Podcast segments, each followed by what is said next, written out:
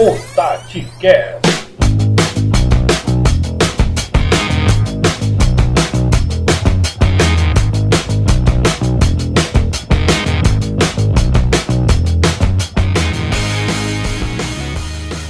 Fala galera, passando aqui para gravar o episódio de número 22 do TatiCast. Chegamos, né? Mais um episódio. Esse com título estadual da equipe do Fortaleza, que venceu o Clássico Rei por 1 a 0 gol do Tinga, para variar mais uma vez o lateral sendo decisivo, tricolor campeão, 43º título. A gente vai falar um pouquinho do pós-clássico, como foi o jogo, a repercussão, tanto para Fortaleza que ganhou, quanto para Ceará que perdeu, o impacto disso aí na sequência da temporada. O Fortaleza já tem um confronto, uma decisão aí contra o São Paulo, fora de casa pela Copa do Brasil. E o Ceará uma partida importantíssima contra o Curitiba pelo Campeonato Brasileiro. Ao meu lado, João Pedro Guedes, Diego Ângelo, Karine Nascimento e Felipe Castro. Turma completa hoje aí para a gente bater esse papo, né? Vai faltar só o Gustavo Gadelha, né, para ficar 100% aí. Mas deve estar em algum aniversário por aí, espalhado por esse mundão de meu Deus. No mais, vem com a gente porque tem muita coisa para a gente conversar no episódio de hoje. Alô! Na sessão Alores de hoje, a gente começa, né, falando aí, né, um pedido de desculpa, né? Eu falei aqui no episódio passado da Karine, que ela era de um podcast, mas é, na verdade ela é do Resenha 1918. Então, Karinezinha, grande abraço, você que é fã, você que acompanha o TatiCast. Fica meu pedido de desculpa aqui pelo erro, pela troca de podcast, né? Então, um abraço não só para você, mas para toda a galera do Resenha 1918 que acompanha o TatiCast não só no podcast, mas também no Twitter e também no Instagram. Mandar um abraço para todo mundo que nos acompanha no grupo do TatiCast Fortaleza. Hoje em especial, pelo título estadual, fica o nosso abraço aí para toda a galera do grupo do TatiCast Fortaleza, este grupo no WhatsApp. Se você quiser participar, manda também a sua mensagem lá no Twitter, no Instagram, a gente manda o link, você entra e faz parte da família TatiCast no, no WhatsApp também. Tem o grupo do Ceará, para a galera alvinegra, quem quiser participar também, é só entrar em contato conosco. Vamos rodar, porque hoje o episódio tá longo, mas tá muito massa falando aí desse pós-jogo e também da, do pós-jogo do Clássico Rei e também desse pré-jogo pela Copa do Brasil e pelo Campeonato Brasileiro. Vem com a gente!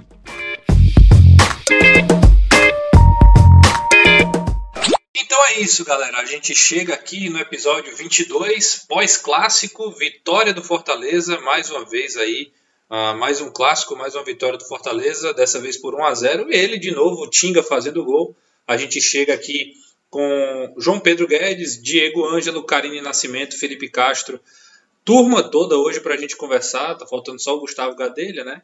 Mas vai ser um grande bate-papo aqui. A gente está gravando exatamente no pós-jogo de madruga, meu amigo. Tem que respeitar o, a dedicação dessa turma do TatiCast. Passo a bola para vocês. O estadual que não vale nada para um certo integrante aqui da, da equipe né, terminou, rendeu aí o título ao Fortaleza, né? O que é que a gente pode concluir dessa partida, mas já também pensando aí nas partidas do final de semana, o Fortaleza enfrenta o São Paulo pela Copa do Brasil fora de casa e o Ceará enfrenta o Curitiba, partida importantíssima, até porque os resultados não ajudaram, o Ceará deu uma queda na tabela aí. Vamos ver o que é que acontece pela frente. Passo a bola para vocês. Sejam bem-vindos, boa noite, né? Para vocês, para quem está ouvindo pode ser bom dia, boa tarde, ou qualquer bom aí. Fala pessoal, muito bom que gravar mais um episódio com quase toda a equipe, né, presente, só o Gustavo, que deve estar em mais um aniversário dele aí, né, ele sempre usa esse H, fazer o quê? Mas vamos falar aí do Clássico Rei, né, final de estadual, é... Jogaço. Fortaleza, Fortaleza campeão, ótimo jogo, gostei, gostei muito do jogo. Aberto, né? Será propondo. Como o jogo foi como a gente pensou que ele iria se desenhar, né? a gente falou bastante no episódio do clássico, né? E foi exatamente daquele jeito que a gente esperava. O Ceará precisando de gols, teve que propor. E o Fortaleza jogou certinho na dele, com o regulamento, esperando contra-ataques. É, a gente falou aqui do, do Rogério de cara já lançar a dupla Tinga Gabriel Dias, né? Ele fez isso. O Ronald que a gente esperava que poderia ter sido poupado, acabou indo para o jogo, saiu ali no começo do segundo tempo. foi até um pouco apagado hoje, mas uh, o, o, o Ceará, vice de lado, fez uma ótima, ótima exibição, cara. Esbarrou em problemas antigos, né, de efetividade, mas o setor de criação trabalhou muito bem e ele teve várias oportunidades de marcar, né? Fortaleza foi muito assertivo. Achei que, que, que a partida já já estava com um desenho muito favorável para o Fortaleza e o Fortaleza soube usar muito bem esse estilo de jogo, de esperar. Ele, o Rogério, a gente já sabe que tem várias variações para atacar, para jogar. E quando, quando o Ronald chegou e o Rogério conseguiu encaixar ele na ponta, a solidez defensiva cresceu bastante com isso. Né? A gente viu o Rogério encaixotar o ataque do São Paulo, é, inibir o São Paulo por enquanto foi possível, né? Com um a menos, com dois a menos ainda alguns minutinhos. Hoje, apesar das chances do, do Ceará, eu gostei, gostei bastante do, do, do, do Fortaleza como um todo. O jogo foi bom e o melhor, ninguém se machucou, né? Diferente do, do clássico da ida, foi uma partida sem lesões, o que ajuda todo mundo, né? Já pensando na, no segmento da, da temporada. O Ceará, como você falou aí na abertura, tem um jogo importante já no final de semana pela Série A. E o Fortaleza tem a decisão pela Copa do Brasil, né? A gente vai falar mais aí lá na frente. Ainda falando do, do clássico e do Ceará, um destaque que eu acho que é legal falar, eu gostei bastante do Saulo, cara. Não sei vocês aí, a entrada dele no segundo tempo pareceu um, um ponta muito mais forte fisicamente do que eu esperava. É, pelos vídeos que eu tinha visto, né, pelos jogos que eu, que eu tinha acompanhado dele, alguns vídeos no YouTube, ele, ele para mim era mais franzino, leve. No Ceará, no jogo agora, ele pareceu muito mais um cara de força, né? Eu gostei. Acho que com o tempo aí, quem sabe, pode ser uma opção legal para o Guto. Até se, se ele conseguir ser utilizado lá num, um pouco mais na, na recomposição defensiva, até pela força. No mais, acho que foi um, um título muito merecido por parte do Fortaleza, né? A gente está falando de um, de um, time que foi a melhor, que, que, teve a melhor defesa e o melhor ataque, venceu os dois jogos das, das finais e foi bastante efetivo. Acho que a, a palavra para o título é essa. Fortaleza foi efetivo. Desde a da partida de ida, quando o Ceará já não tinha mais a vantagem, precisava vencer, como hoje. O Felipe estava até comentando no nosso grupo, né, que as partidas foram semelhantes. Eu achei até que no jogo de volta o Ceará foi até muito melhor, porque o Fortaleza não estava conseguindo atacar. Na ida ele conseguiu ainda levar certo perigo. É, mas o, o Fortaleza é, foi, foi um campeão merecido e efetivo. Então, assim, um título para coroar, se é que ainda pode, né? isso acontecer. Mais um, um, bom trabalho do Rogério, né? São quase três anos de Fortaleza, sendo campeão em todos os anos, né? 150 jogos. Também. É, o, clássico, o, o, jogo de número 150, né?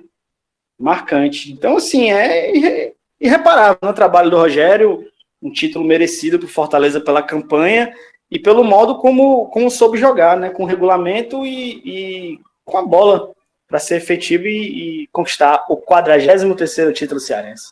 E aí, galerinha, Renato, Felipe, João, Carinha, quem nos ouve, é, de fato, é, eu estou aqui um pouquinho no time do João no que diz respeito à, à valorização do campeonato, por toda a conjuntura, é, porém a gente está falando quase que especificamente do jogo, né? Até porque faz muito tempo a outra parte do campeonato, né? E eu diria que de fato o Fortaleza realmente merece ser campeão, primeiro porque chegou com uma vantagem construída para essa final, nem precisou utilizá-la, né? É, pelo contrário, se precisasse vencer os dois jogos, seria campeão. Vence os dois jogos, assim como em 2019. Só que a gente, como a gente vai se restringir ao jogo de hoje, né? É, além de eu reafirmar esse merecimento do título do Fortaleza, né? É, a gente tem que falar do desempenho do Ceará, até porque a, a gente está aqui para mais para analisar desempenho do que resultado. É, eu vejo um Ceará que tem uma proposta muito definida de um jogo de controle de espaço, de, de, enfim, a gente já sabe bem como é o estilo do Guto, o torcedor também sabe bem, é um time que primeiro defende, que induz muito corredor e sai em transição, E nesses dois jogos eu fiquei muito surpreso positivamente com a capacidade do Ceará de produzir ofensivamente. É, Santos também, é, né, Diegão? Isso, o Santos, verdade. Pronto. Se eu pegar esses três jogos, obrigado, João. Se eu pegar esses três jogos, o nível de produção do Ceará foi muito bom. Muito bom. O ataque preocupa um pouco, né? Fez dois gols apenas nesses três jogos.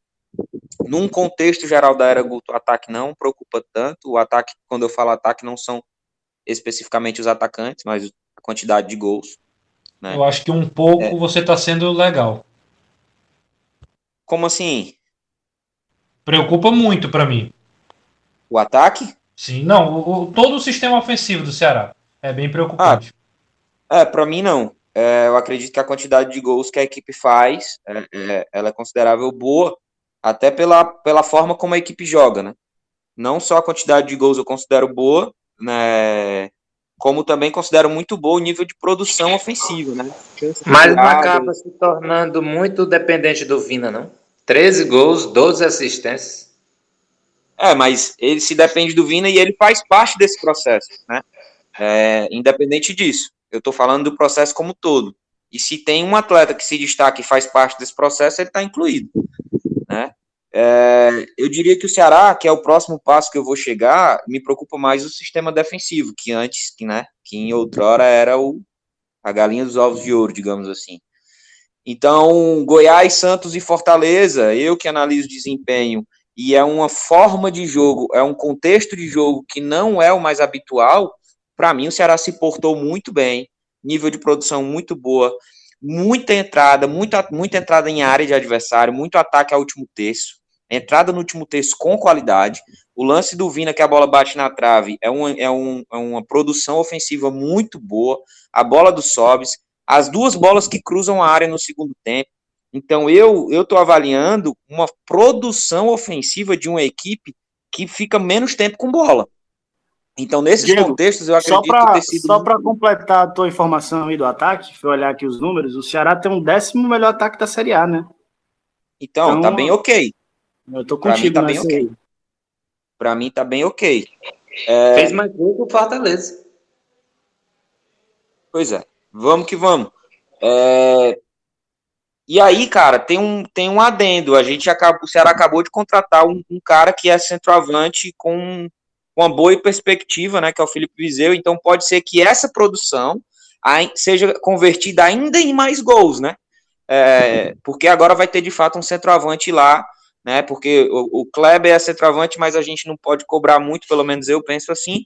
E o Rafael Sobes é aquele cara que o Ceará ganha em outras coisas e não em poder de definição, tanto que ele ainda não tem gol na Série A. É, e aí, como a gente está falando especificamente do jogo, reitero, o nível de produção para mim foi muito satisfatório. Para mim preocupou mais, né? É, o fato de mais um gol com erro, assim, bizarro de alguém do sistema defensivo, né? Se nós somarmos a quantidade de erros graves que resultaram em gols de Fernando Praz, de Thiago, de Luiz Otávio, né, é, do Gabriel Lacerda na pouca oportunidade que teve, né, são muitos erros, muitos erros individuais. O Ceará toma poucos gols de erros coletivos, né? É, isso para mim é muito mais preocupante, porque se não tomasse essa quantidade exagerada de gols com erros graves, né, o Ceará teria uma condição hoje muito mais favorável em todos os campeonatos que disputa. Diego, então, para mim, vou te Oi. interromper só para reforçar o que tu comentou. O Ceará é o quarto time que sofre mais finalizações em torno de gols, assim. Precisa de oito finalizações para sofrer um gol. É o quarto pior time nesse quesito. E, e é o pior em termos de índice de finalizações certas, sofridas a cada 41% das finalizações, 41%, né, vai na direção do gol, necessitando a defesa do prazo. É, para piorar, os adversários calibraram o pé contra o Ceará, né? Pelo teu índice aí, é o time que mais sofre finalizações certas. É, para mim é isso. Se eu for fazer um, um, um resumão, um apanhado do contexto geral, eu gostei do nível de produção, né?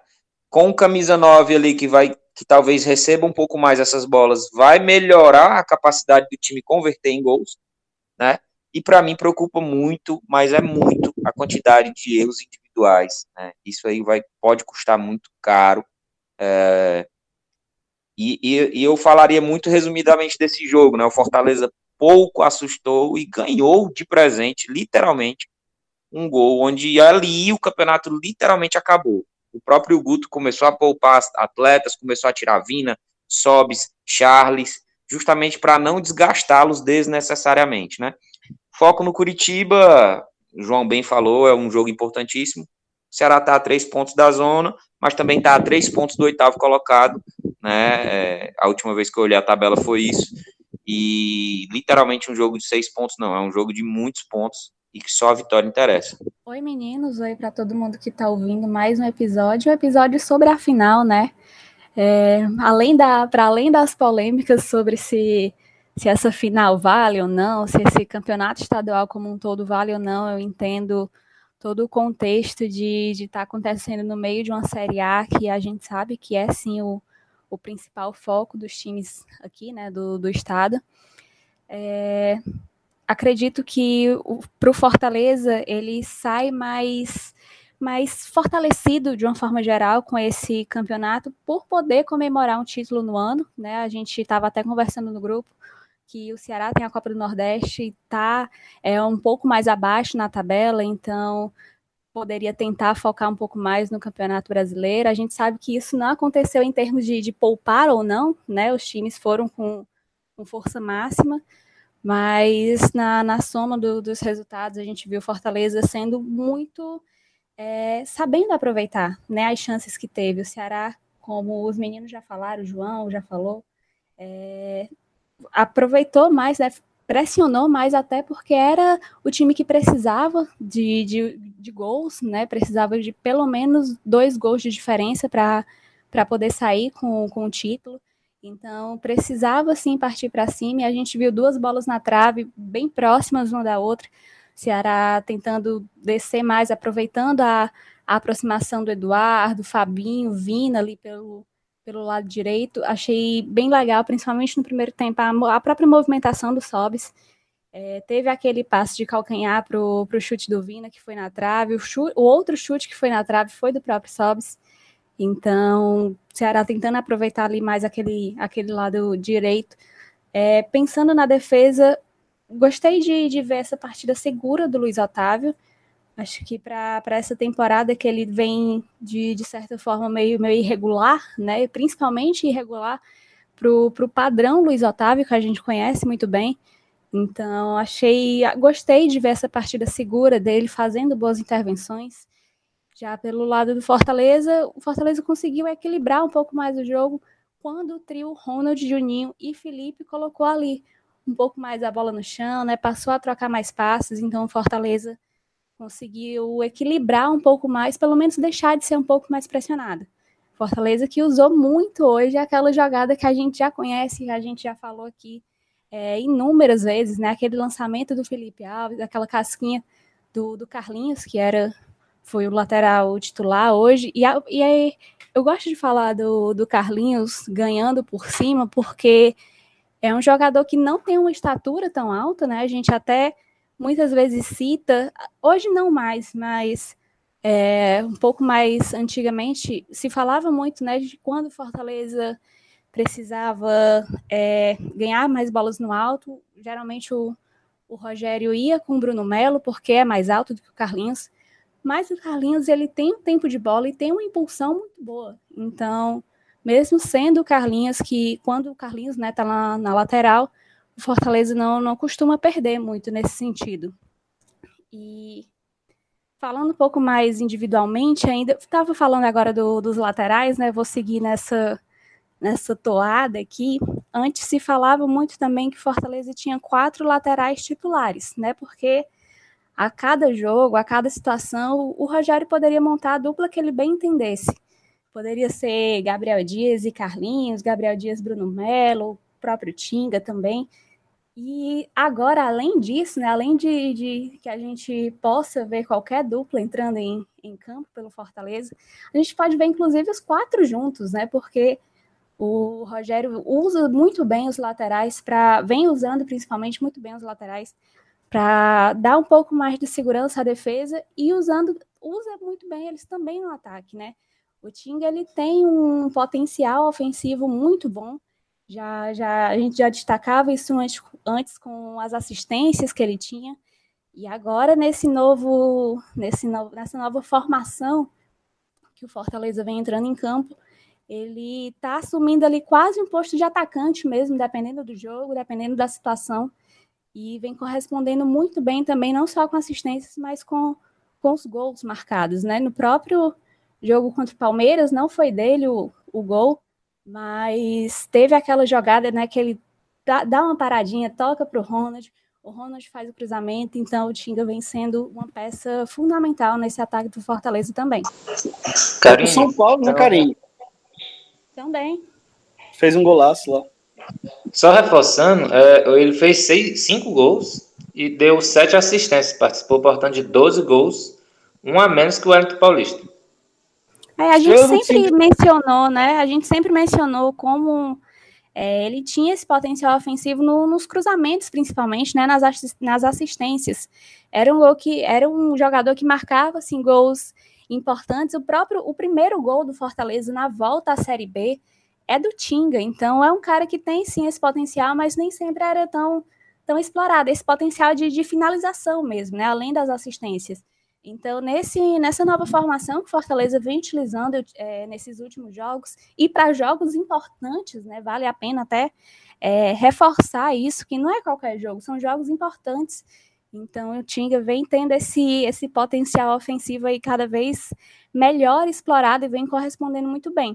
E sobre o Ronald, é, eu estava vendo algumas, algumas matérias, essa vem sendo muito discutido, na verdade, como ele ampliou as características né, de, do Fortaleza, do, do Rogério Ceni.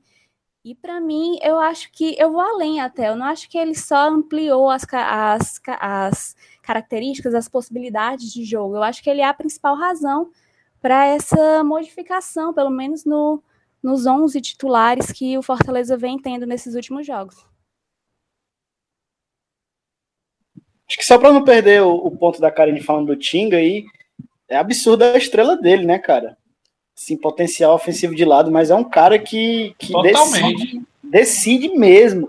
A gente lembra do, da partida de ida, ele começou no banco, o Rogério colocou ele no, no segundo tempo para fazer aquela correção na lateral, né? Trazendo o Ronald para o meio. O homem fez o gol da vitória. E hoje, o gol do título. Então, assim, sem, sem querer mencionar outros jogos, né? Assistência para o Cassiano. O Karim já falou aí do gol Santos. dele na estreia, na estreia dele na, na Série B, que ele jogou contra o Guarani. Vários jogos. A gente for listar aqui, o mais recente agora, um golaço no São Paulo. Enfim, é um cara que realmente é um dos maiores jogadores do Fortaleza nos últimos anos, sem a menor dúvida.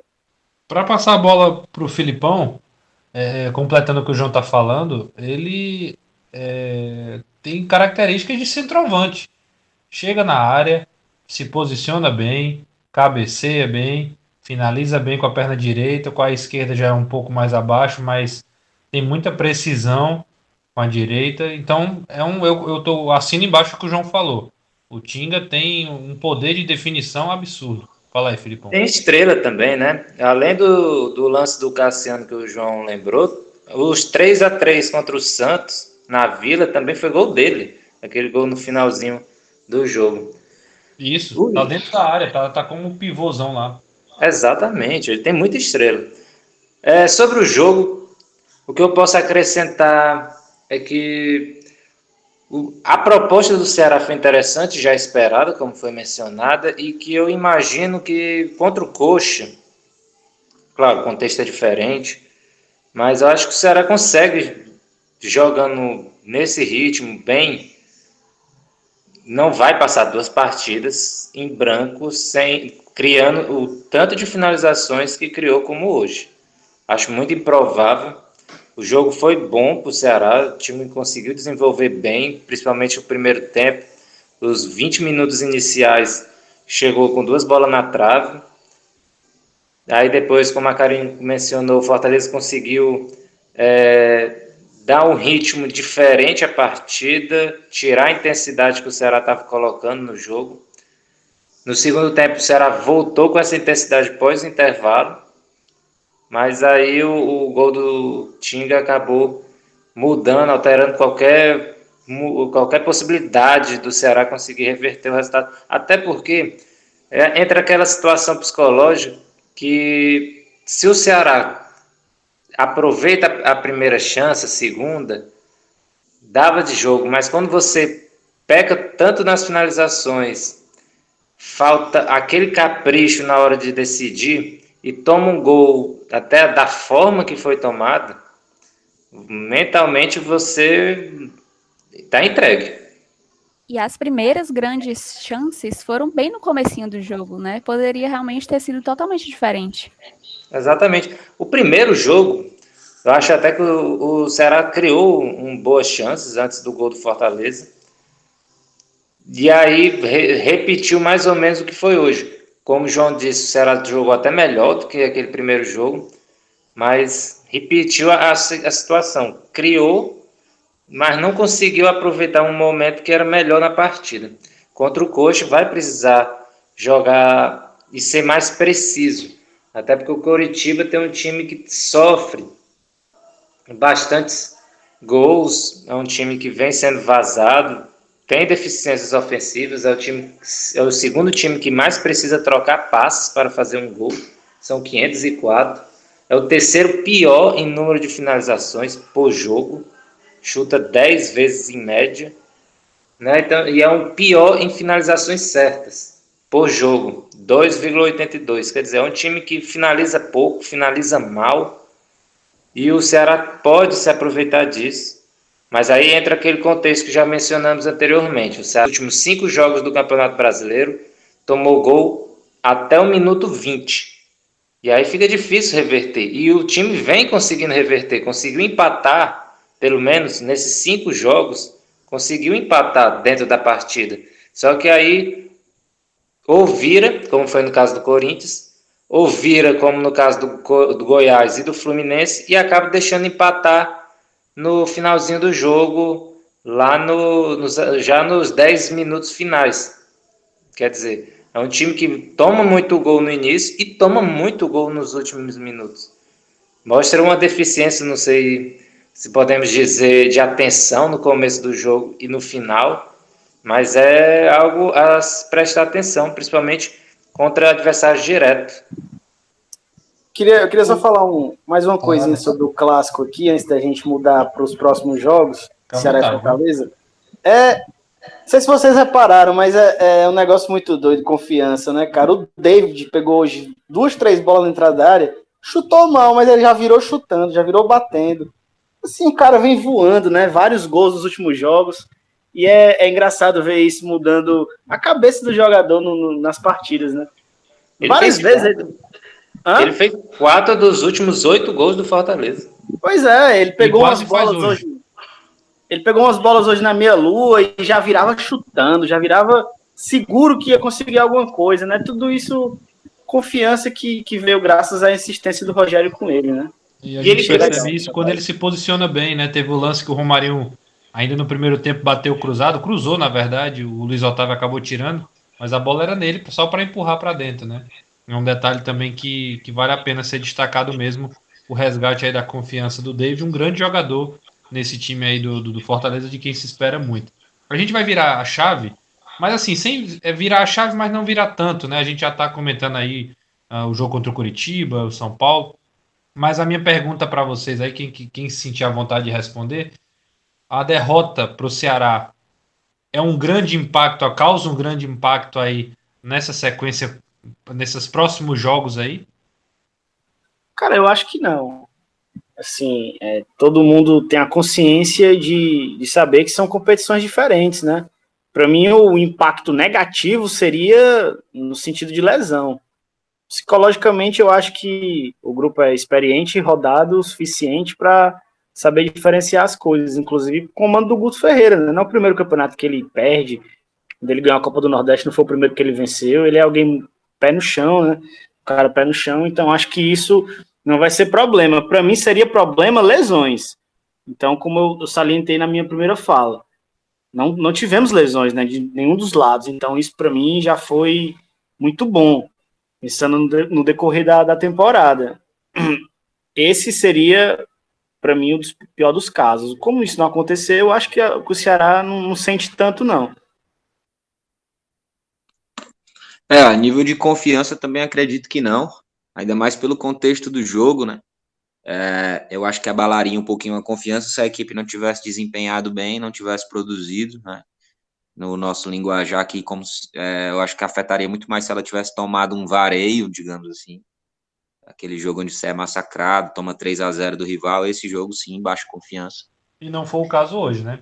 E não foi o caso hoje. O próprio jogador percebe que é, é como se os caras olhassem assim e dissessem: caralho, meu irmão, a gente podia estar jogando até agora que a bola não ia entrar. É, eu, eu, o João até falou no grupo, né? Algum, algum gol lá perdido, o João falou: é, se duvidar, nem gol faz. E, e eu acho que o, o jogador sente muito isso, né? Ele sabe que ele produziu bem. É, tô com o João no que diz respeito à questão de departamento médico. Tem que ver aí qual foi o tamanho do desgaste de alguns atletas, né? É, em questão de secar. O Guto foi bem inteligente nesse ponto, tirou o Sobral no intervalo, tirou Sobis, tirou Vina, tirou Charles. Para mim são pilares na equipe. É, Samuel ainda está fora, muito provavelmente não joga sábado. Para mim, Eduardo fez mais uma boa partida. É, a melhor, eu acho, com a camisa do Ceará.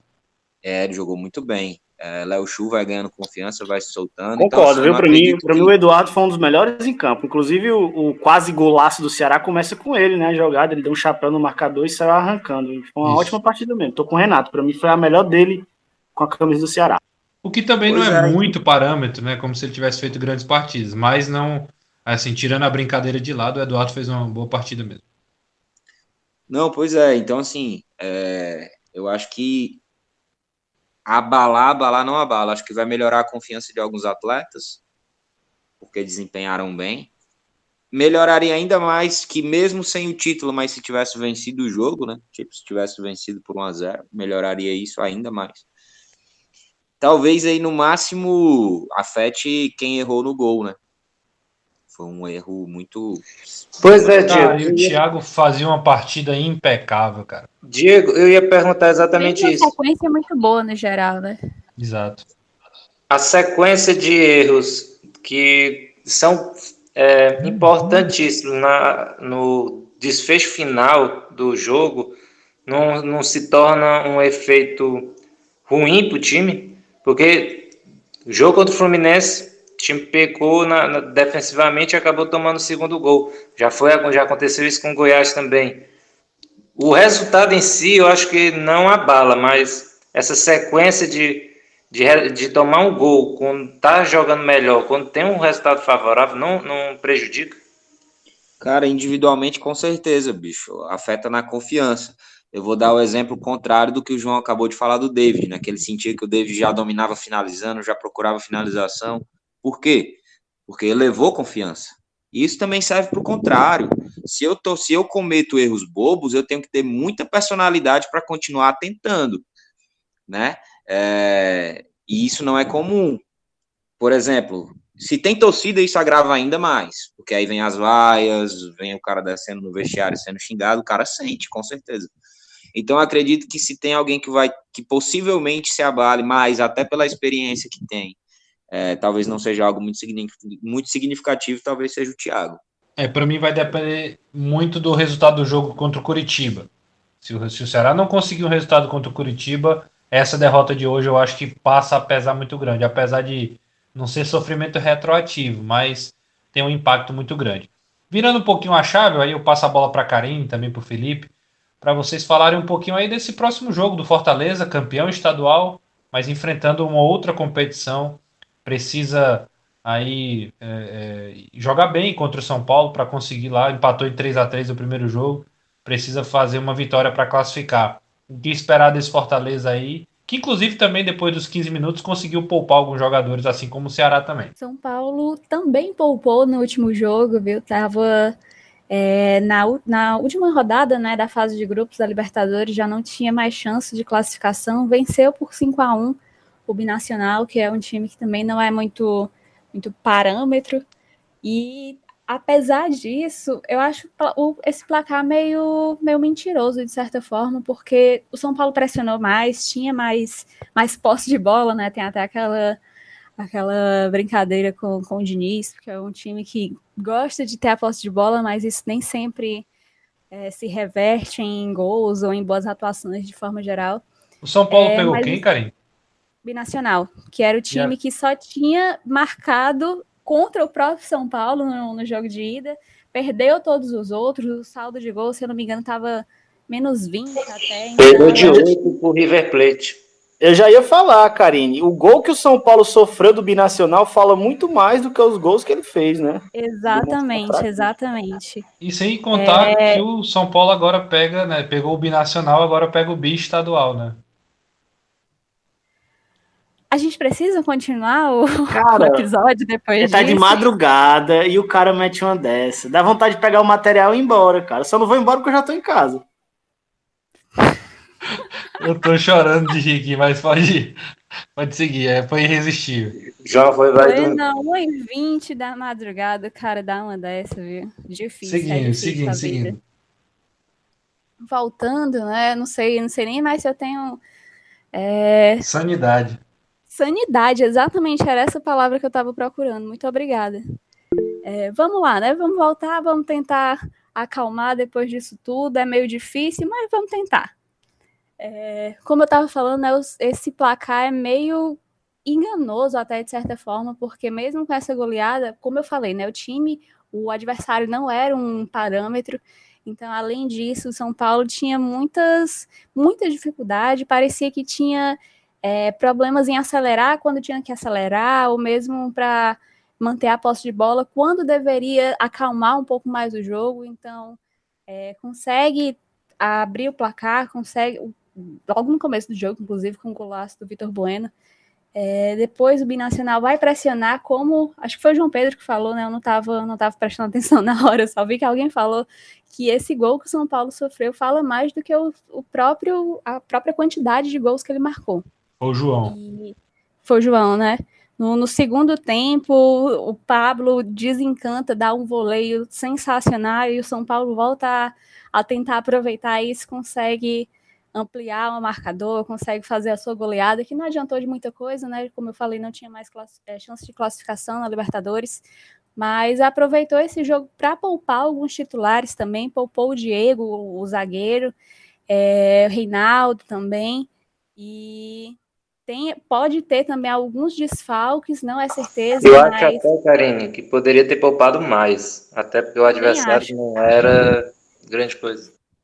Não, era, não adiantava muito nessa né, essa, essa goleada, não tinha nenhuma chance de classificação, então até, até fui conferir aqui, poupou três titulares, que foi o Diego Costa, né, o zagueiro, Reinaldo, lateral, e o Gabriel Sara, atacante, que fez uma boa partida, inclusive, contra o Fortaleza no jogo de ida pela Copa do Brasil, então eles foram poupados. E o Pablo entrou na vaga do Luciano, que está com desconforto muscular, inclusive não é certeza o Luciano jogar esse essa partida da volta. E isso pode ser um desfalque muito grande para o São Paulo.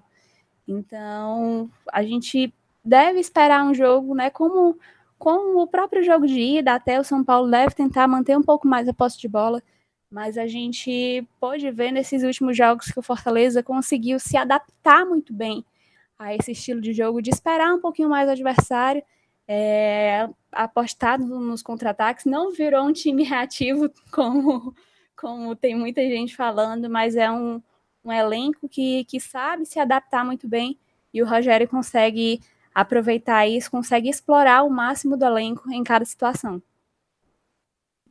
Cara, assim, quando, quando o Fortaleza é, pegou o São Paulo no sorteio, né, a gente vai analisar aqui, e eu, eu já achava o Fortaleza favorito, vou ser bem sincero, com todo o tamanho do São Paulo, mas pela bola que o São Paulo vem jogando. São Paulo tá lá em cima da tabela, tá, mas era como o Palmeiras do Luxemburgo, cara, vinha conseguindo alguns resultados, mas o desempenho não era tão bom.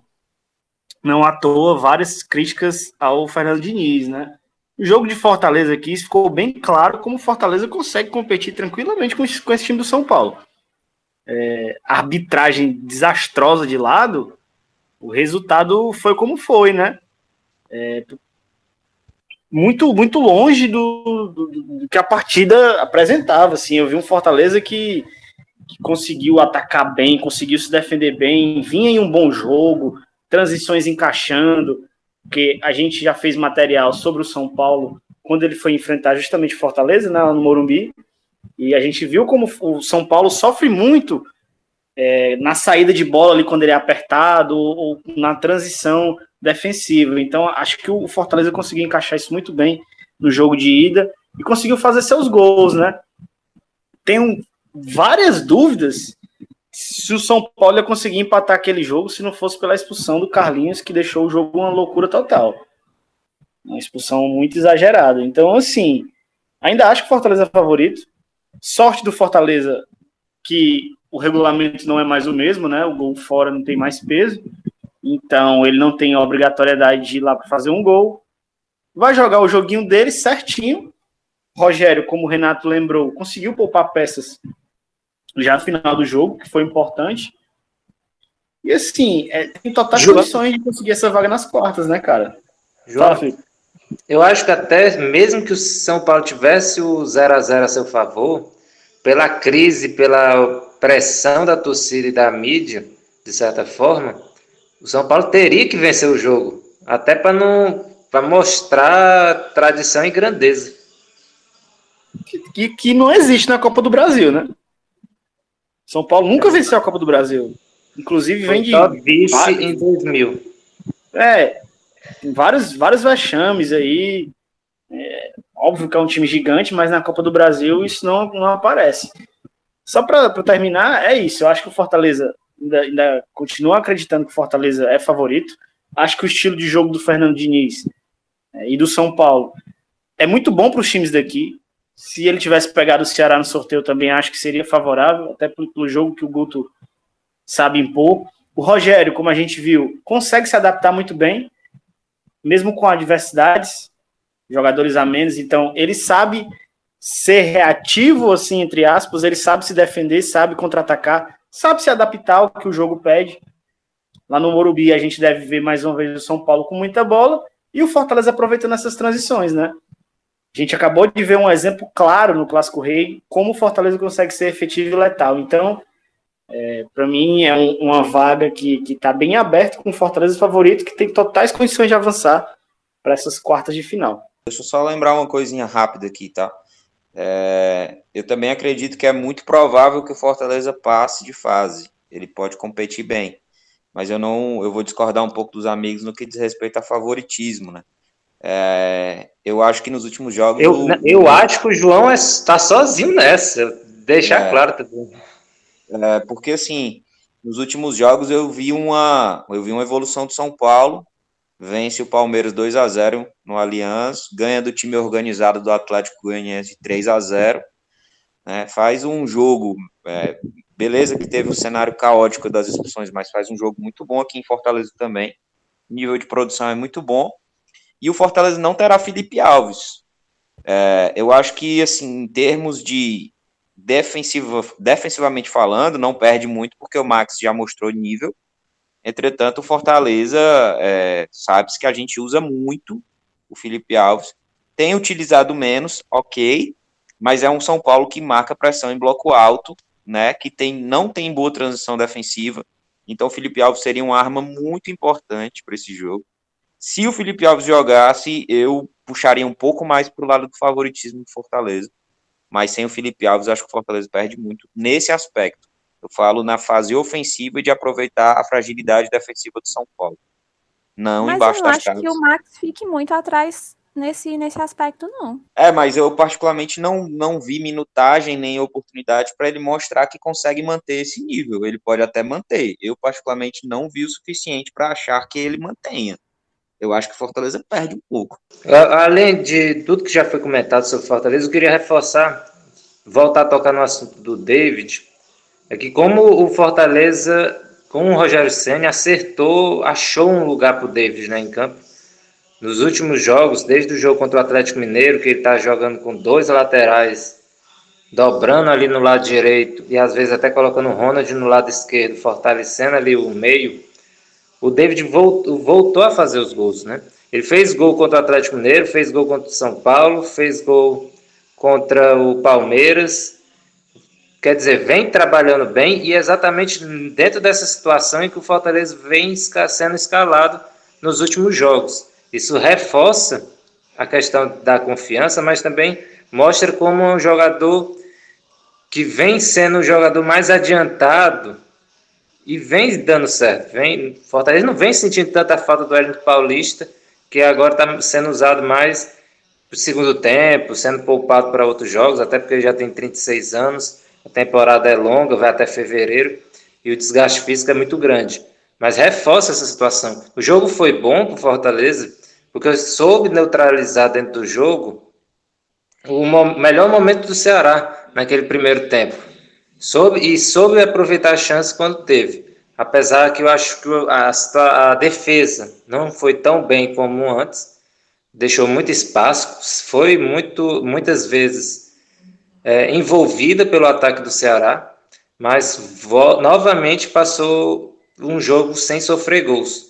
Né, e, e aumenta os números no Clássico Rei no Campeonato Cearense. São cinco vitórias seguidas, né? algo que não acontecia desde 2000. E agora pega o São Paulo, que mesmo tendo vencido o Binacional por 5 a 1 é um time que tem a obrigação de vencer.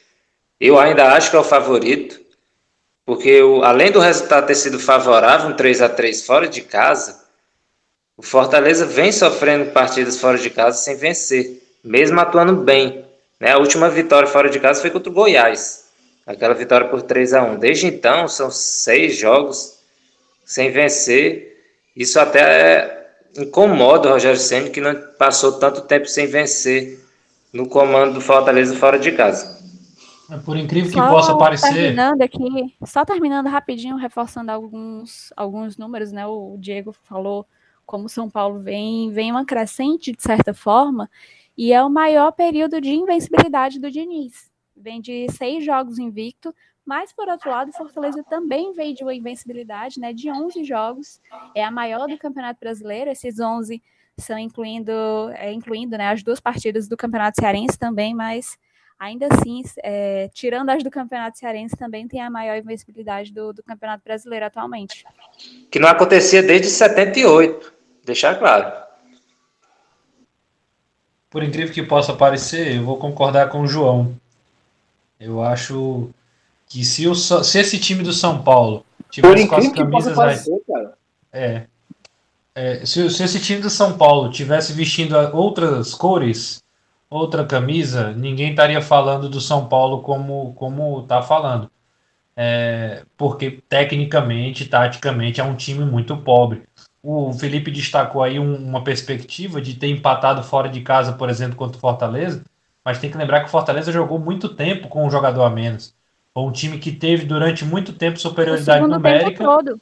O segundo Oi? tempo todo, praticamente. Isso, segundo e mesmo todo, né? assim. Né? Porque o Felipe é expulso bem no comecinho. E foi um mais 10 assim, com dois a menos. Isso. E me... Exatamente.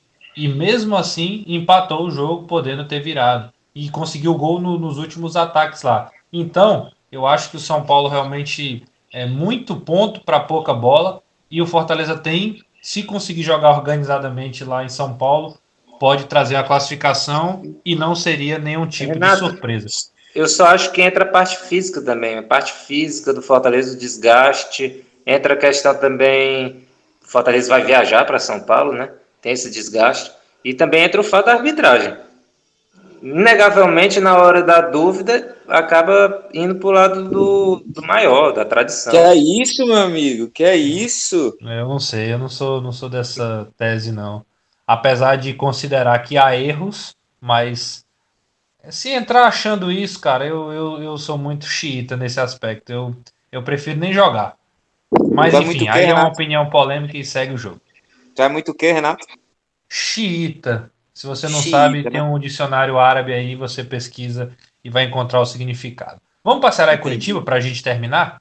É, o Felipe Beleza. até já falou um pouquinho sobre isso é, na, na hora que ele estava falando do Ceará. E a minha pergunta para vocês aí, para a gente ser objetivo também, é, o Ceará tem chances aí de vencer a equipe do Curitiba, resgatar a confiança e subir na tabela, não tem? É, João, Ceará... deixa eu começar aqui, João. Deixa eu começar Fala, falando aqui. Deixa eu falar aqui com o Saddam Hussein. Manda, é... vai. Pelo amor de Deus. Vai bombar, né, no teu comentário. É, cara, tu é árabe agora, né? Xiita. É, lá. Vamos lá. É... Ceará e Curitiba com todo respeito ao Curitiba, se o Ceará não tiver possibilidade de vitória, ele se complica, porque dos, das equipes que eu vi, o nível de produção do Curitiba é uma das mais preocupantes. Até pouco tempo atrás era o pior ataque do campeonato, era o time que menos chance criava, mas é, o Ceará tem que estar atento ao Robson, faz um campeonato primoroso, é o atleta que pode despontar e preocupar né? No mais, eu vejo uma equipe das mais prováveis de vencer, ainda mais em casa, né? E não tem que pensar em nada, apenas vitória e vitória. E tem totais condições disso pelo nível de produção que vem tendo e pelo baixo nível de produção do Curitiba. Eu acho que é um adversário onde não pode pensar nem empate. Empate é, é desastroso. É, é bem por aí, né? O Ceará tem a obrigação de vencer. É, não, não falando em. Não, não querendo ser desrespeitoso ou qualquer coisa do tipo com o Curitiba, mas é, é um confronto direto. É um time da zona de rebaixamento. É o segundo pior ataque do campeonato. E o Ceará precisa vencer após ter perdido dois pontos no Rio de Janeiro. Né? Vai ser bem simples e objetivo. O Ceará é, que, que tem, tem esbarrado nos últimos campeonatos, no próprio campeonato, né? É, no ano passado foi assim, ele não conseguiu tantos pontos contra a turma lá de baixo, salvo engano, só venceu os dois jogos contra o Havaí, né? Venceu lá e Lô. Contra o Cruzeiro, por exemplo, ele não conseguiu vencer. Então, nesse campeonato, isso vem até mudando um pouco de, de, de figura, porque o Ceará conseguiu vitórias importantes contra Fortaleza, Corinthians agora, né? Atlético Goianiense. Ele precisa ficar batendo nessa toada para se livrar de vez da, da, parte lá de baixo. O Ceará, eu já falei algumas vezes aqui nas minhas redes sociais, eu tenho, eu tenho ciência que o Ceará é, não brigue, não vai brigar para cair. A gente fala, às vezes, em contratações para o Ceará, é querendo que o Ceará se estabilize e brigue por coisas maiores e melhores na parte de cima da tabela. Porque hoje, na minha visão, ele já tem um time competitivo para não brigar para ser rebaixado. Tem times muito piores que o Ceará. O Ceará faz um turno de 19 pontos com 16 rodadas, sendo que ele ainda tem dois jogos em casa para fechar o turno, já que o jogo do São Paulo foi adiado contra Curitiba Esporte. Pode acabar o, turno aí confortavelmente com 25 pontos. Então, assim, mas para isso ele precisa vencer esses confrontos diretos. Por isso a urgência e a importância de ganhar de um time como Curitiba. O Diego falou bem do, do Robson aí, é o destaque, ao lado do Sabino, né, o zagueiro artilheiro do Curitiba. São os destaques do, do, do time, mas é um, um, uma equipe muito pobre. Conta com um treinador limitado. Jorginho passou por aqui pelo Ceará. Rapidamente, mas passou. É, não é alguém que, que traga coisas tão novas para o Curitiba. Mandando um abraço aí para o André Freze, que já participou aqui, um jornalista lá do Paraná. Ele fala frequentemente no Twitter dele como as vitórias do Curitiba acontecem ao acaso. Acho que a exceção foi essa do Palmeiras, que eu assisti o jogo, o Curitiba realmente foi bem. Mas no mais eram jogos que o Curitiba achava um pênalti, é, tinha uma expulsão, como aconteceu contra o Braga Bull.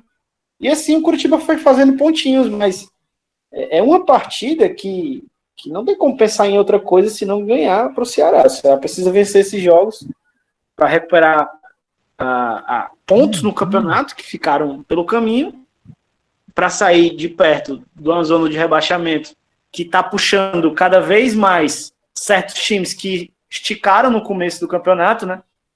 A gente vê o Vasco aí, que ganhou um ponto dos últimos 21, demitiu o treinador, o Ramon, agora com um novo treinador. O esporte, quatro derrotas seguidas, e na próxima rodada pega o Atlético Mineiro em Atlético Mineiro, ou seja, um jogo dificílimo.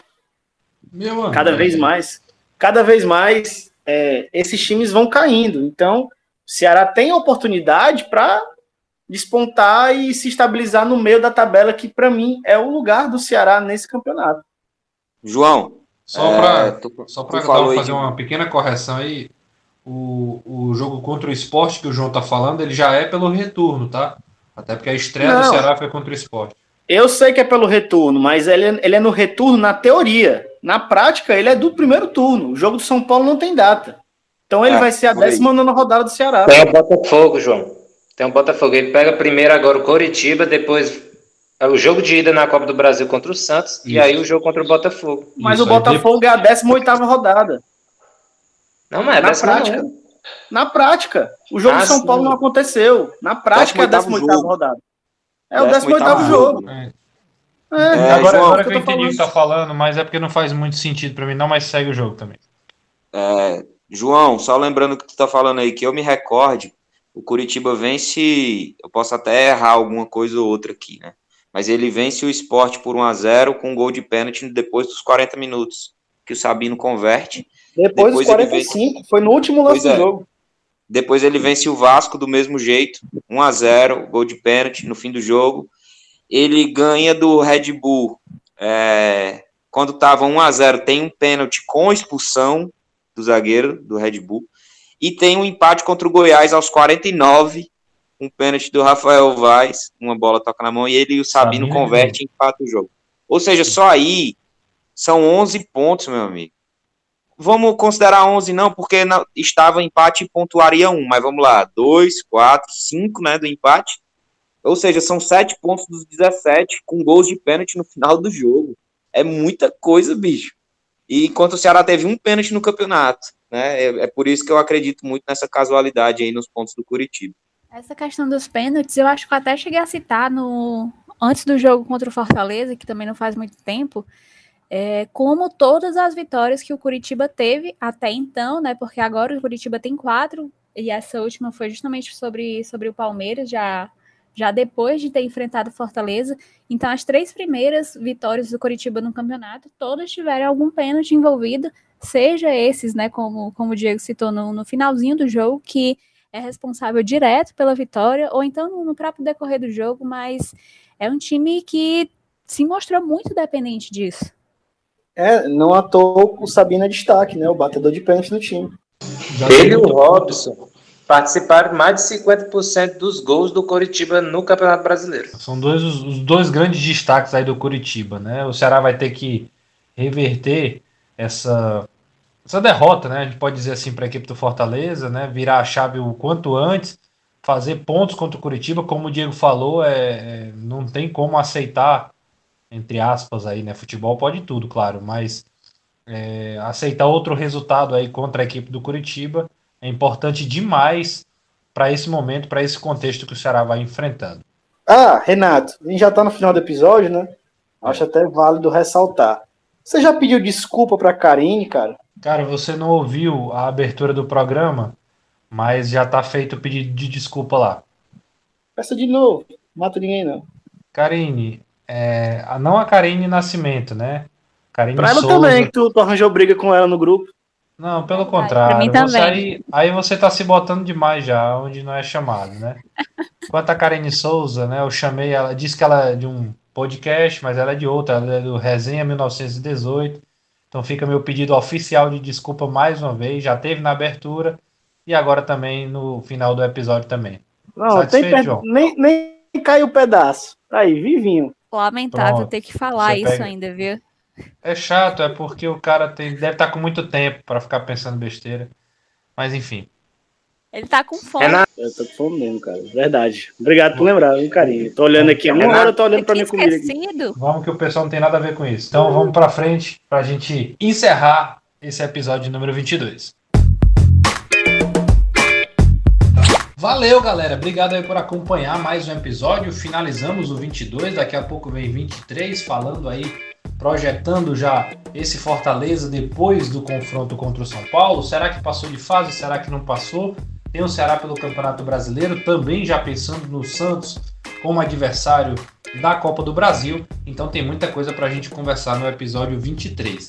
Vem com a gente, não esquece de curtir o nosso Instagram, o nosso Twitter. Hoje a gente termina o episódio falando exatamente do material que a gente produziu para o futebol feminino do Fortaleza. A gente vai produzir também para o time feminino do Ceará, que estão nas disputas do Campeonato Brasileiro da Série A2. Tem material sobre o aspirantes, tem material sobre o sub-20. A gente está falando sobre tudo. Então vale a pena acompanhar a galera do TatiCast em todas as redes sociais. Podcast, Twitter e também o Instagram, certo? Vem com a gente porque tem muita coisa para a gente conversar, beleza? Até a próxima no episódio 23.